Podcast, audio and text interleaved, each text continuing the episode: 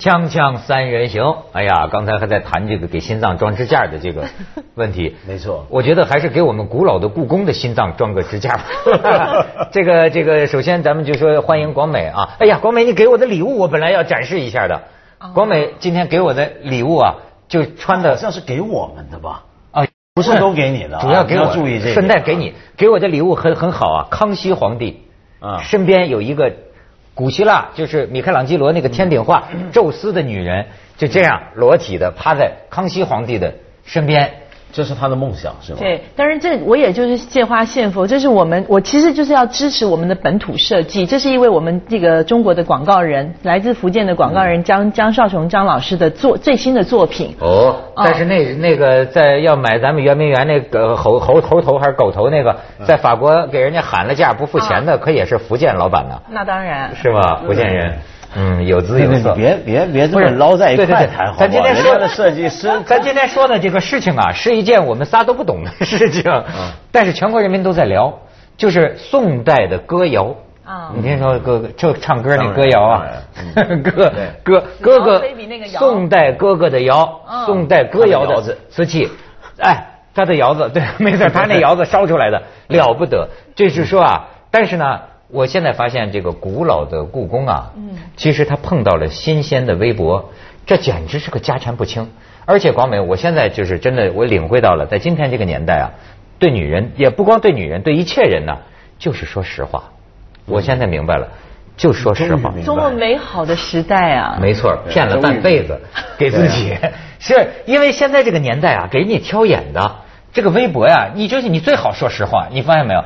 你像故，当然我也不是说故宫说假话，但是挑眼能挑到一个什么程度？今天京市的新闻出来了，说那个摔的那个歌谣的那个盘子啊，嗯有网友说，为什么中央台画面上几个裂成几瓣儿的那个盘子，跟他故宫官网资料库里查到的唯一一件叫这个名字的那个盘子不一样。不是同一只盘子。哎呦，这个咱可以审美，先看看这个盘子，哎，你看这个冰裂纹，咱就说人家宋代的这个美呀、跟清朝那都没法比。这个就是原来故宫图库里面的那这只盘子，你看侧面，广美这叫漂亮，你看哎呀多美啊！中国宋宋代啊，是中国文明史上、艺术史上的一个高峰啊，你知道吗？就是那个美感啊！你再看第三件啊，不是第三件，就是这个，嗯这是呃中央台画面上的这个吧？然然后你看你比呀、你比嘞，它这个冰裂纹啊，裂了的这个比较疏，对吧？它图库里的这个呢叫同名的这个呢比较密。是。可是这网友这贼啊，就会找啊，说可是你故宫官网资料库里边叫这个名字的只有这一件嗯。那么你又说摔的就是这个，怎么这怎么搞的？哦，我懂了，它是原来是图库里面那个样子，不晓得为什么摔了之后就变这个样子。哦，冰裂纹摔宽了，摔宽了，对，反正这国家很神奇，什么事儿都能发生嘛，对吧？但是这个呃，人家马未都老师就已经说了，这这玩意儿可能不止一件，这可能不止一件。但是就是说，你不能论钱，要论钱，这个东西现在拿出来拍卖几千万甚至上亿都有可能，对吧？但是说故宫里的你这么一这个一级品嘛，这个国国宝嘛，到底是怎么回事？就是说检测的时候是往上那个盘子往上压，嗯，压到了那个检测器是吧？说是你看，你们台湾人说话都是阴阴的，你知道吗？台台北故宫方面就说了，台北故宫说话都是很友善。那只是我们觉得呢，你要是做这个技术检测的话呢，是吧？假如要升到一个高度啊，那可以拿一个跟原来的大小差不多、高低差不多的一个别的一个东西放在那儿，人家先试好了高度，你再要是我们的话呢，我们就先试好了，哦，是台北故宫再用真的啊，对对对这不对，损人吗？没有两岸故宫多多有合作呀，两岸故宫这个这个互通有无啊。嗯，因为这次的您刚才讲的是那个仪器，其实呢，这个就是肯比较错综复杂，因为又有仪器又有人，因为仪器是人操作的，但是那个仪器呢，它有一个有一个什么缺失在，像一般我们简单的连要删除一个短信。你按了删除键，它都问你说：“你确定要删除这个短信吗？”确定。但是你那个仪器，你输入一个数值之后，他说：“哎，我要上升七厘米。”他没有再问过你，你一按七厘米，它可能哒哒哒哒哒哒就上去了。哎就是说你不容许你有有任何犯错误的机会。但是呢，你看，所以说你这个微博伤不起啊。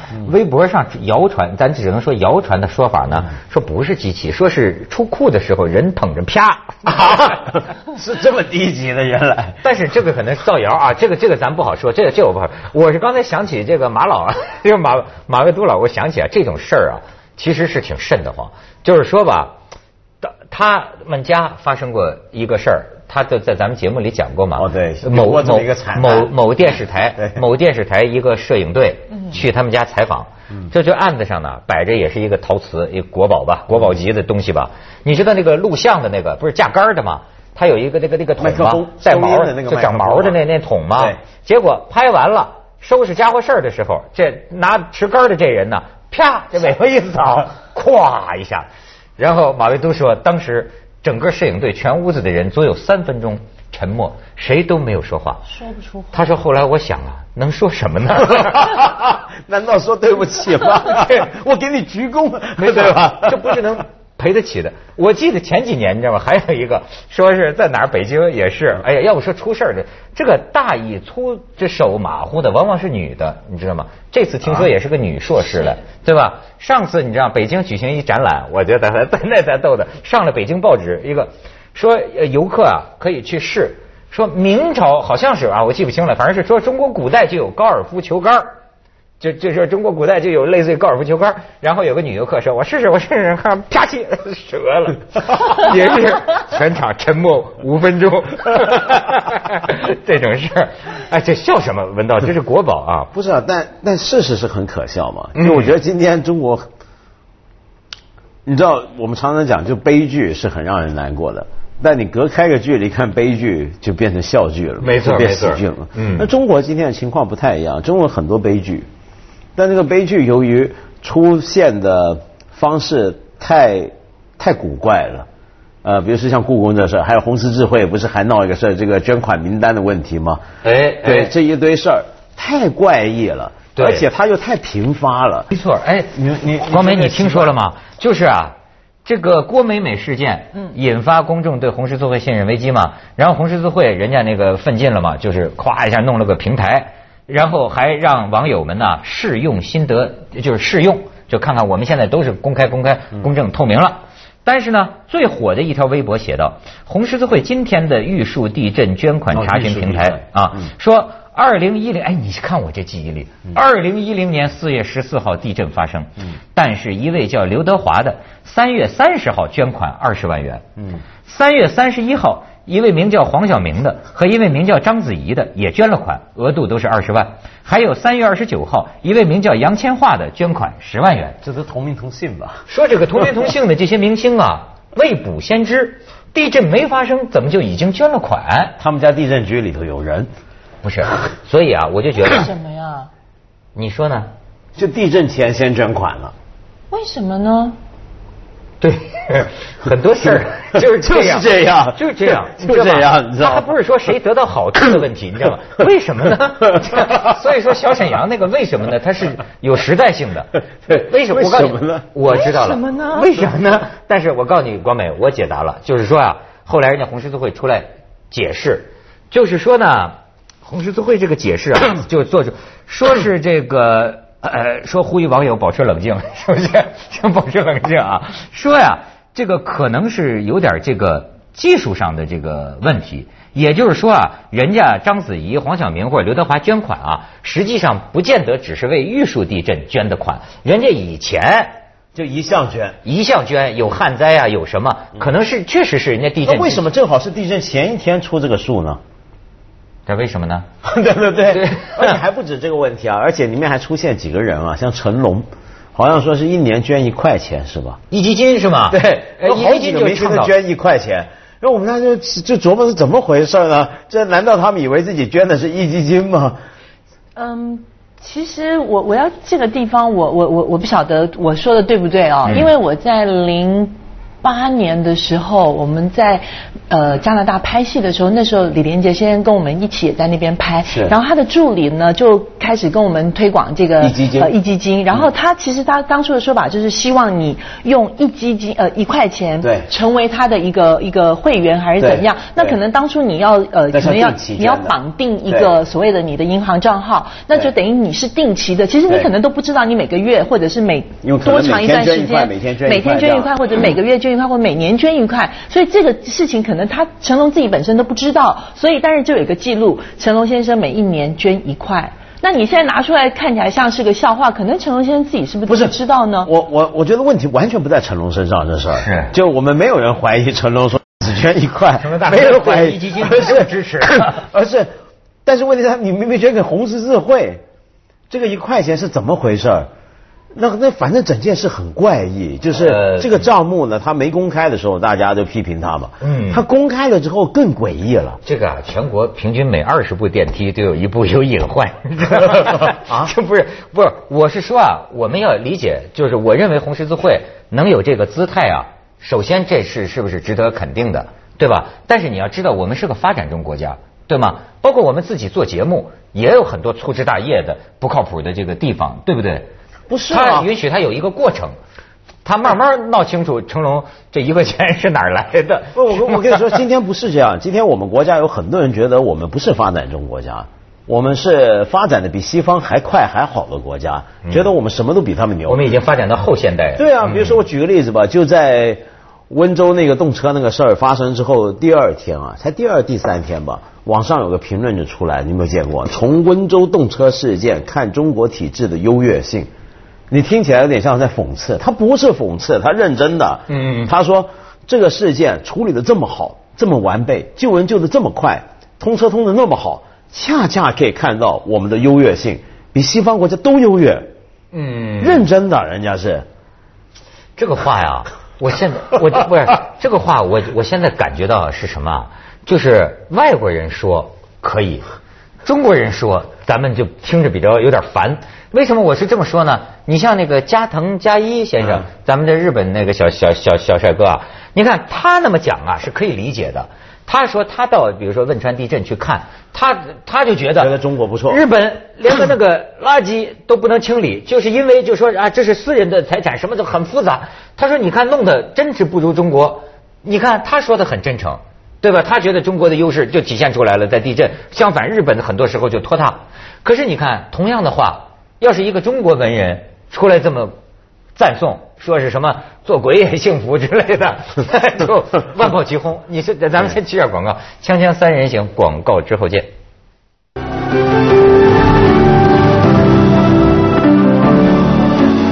你看我们这个同事啊，这个太好了，把这个广广美的礼物我们拿来，我就我刚才描述是吧？这西方的女人调戏康熙帝，这家伙啊，好玩吧？很羡慕、啊。这完全就是文涛的美梦成真。对这我这天下美女这是宙斯的女人呐、就是这个米米开朗基罗那个宙斯那个大大块儿旁边一女的，这儿光的，这儿这儿这儿赤裸的更多呢。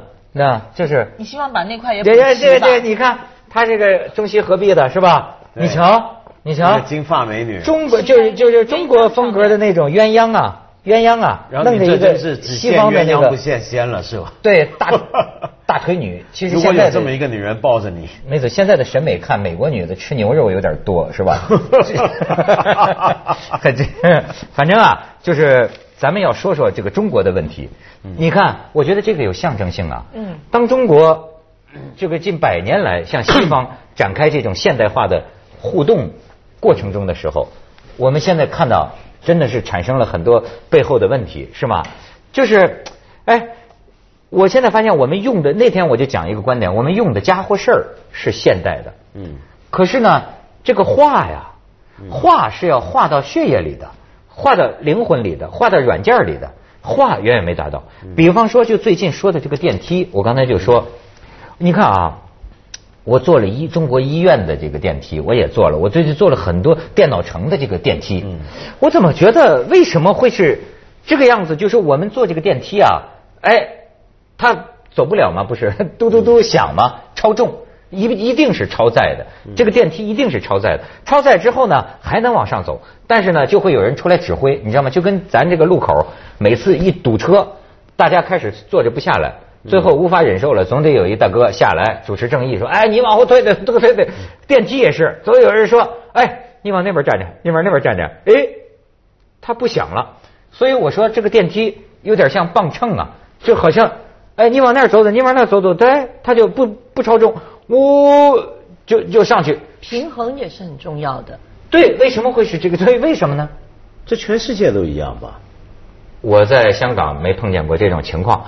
不，香港是没有那个大哥会出来指挥大家。香港的情况一般是，如果听到超重声音，有人就出去，自动出去，是这样比较多嘛？对但是你知道，你包括但还是会有这个问题啊。我如果说电梯会超载的话，哈，为什么设计的时候不弄多一点？或者说是怎么着？这这这这这每个电梯起码都有一个它的负载的这个重量的上限嘛。而且它的计算呢，真的是很精密的。因为前一段时间我们公寓里面正在换它里面的那个叫轿厢，因为它已经年代比较久远，已经十年了，所以它整个轿厢要全部换掉。它后来呢，把我们的那个石材的地板。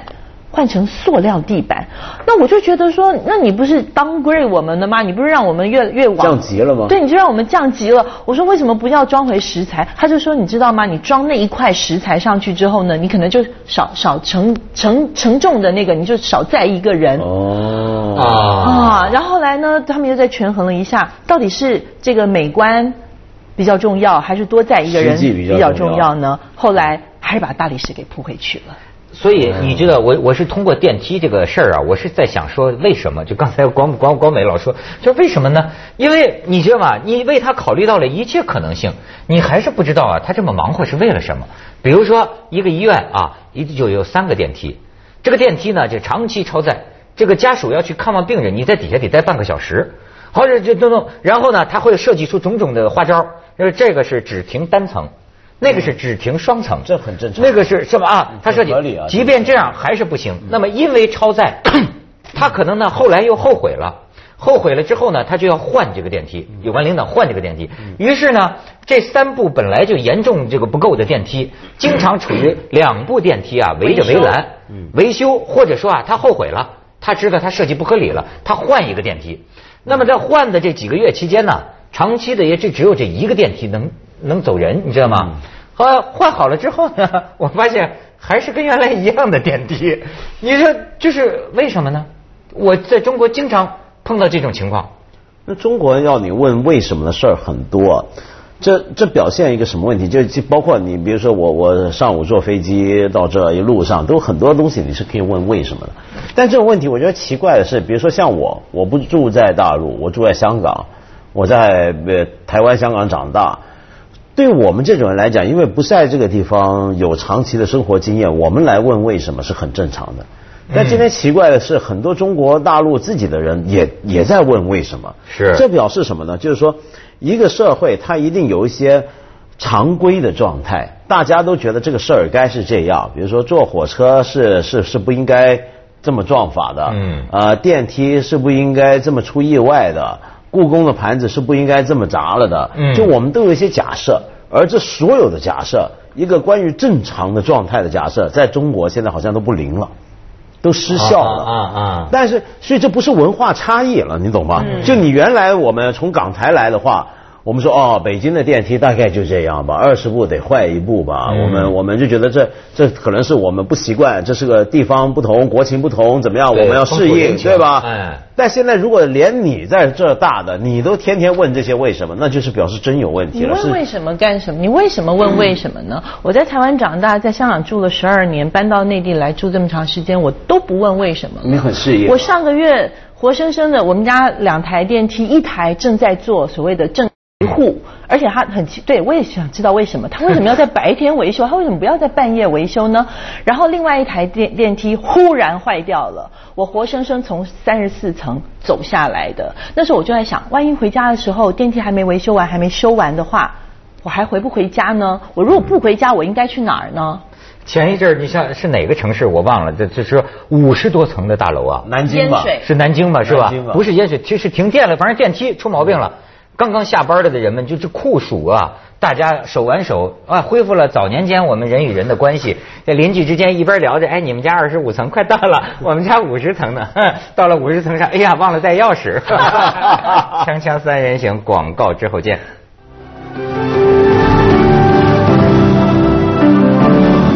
哎，其实能问为什么啊，是一个好现象。嗯，我跟你讲，就是你比如很多老北京啊，他是不是现在我们更难忍了？就是说，比如说北京一下雨啊，不就就淹吗？就淹半个城。你像那些老北京的，就说，哎呀，现在你看一淹了就闹成这样。他我们小时候就是哗啦啦啦啦下雨了就淹了，就就关海嘛。他小时候很正常。但是你看，是不是今天也说明这个民民民民民意高涨啊，还是什么的？对，我觉得是的。因为我觉得很多事情，像这些掌握权力的这些机构，你说铁道部也好，红十字会也好，红十字会当然不是算是什么掌权，反正它是个嗯挂牌的大大机构，对不对？大单位。过去长期以来呢，就很不习惯去回答百姓的为什么，因为百姓也不太问他。要是问呢，就顶多心里头自己嘀咕，不会公开拿出来说。说的时候语气也没现在这么激烈。对。那所以过去呢，他们习惯的是什么？他们习惯的是是什么，不是为什么？是我告诉你们是什么就是什么。对。然后你们也别问，问了不让问。所以呢，是吧？现在你要呃你要理解他一开始的声色。他初次碰到这么激烈的为什么的时候，他他只能说，只能说，他只能说你反正信不信吧，反正我我就信了。但是他我觉得他会慢慢成熟的。对，而且你看到这个事儿啊，你看到他的这种断裂，比如说你说这个呃，你们信不信我不知道，反正我就信了。像这番话，后来大家骂的那么厉害，都说怎么又怎么能出来说这种话？这是怎怎么官员这样呃不负责任，甚至说这么不要脸啊什么？我们都骂这些。可是你看得到这里的一个断裂，这断裂是什么呢？我们近几年看到不是很多官出来说话，有些地方都很雷人嘛，对不对？比如说问媒体那个最有名的，你是代表党说话还是代表人民说话？你记得这个对不对？那这些雷人的话怎么来的呢？就其实简单的答案就一个，就是这些人。接着下来为您播出《珍宝总动员》，都不懂得怎么样讲话，老百姓能接受、能喜欢，甚至非常期望。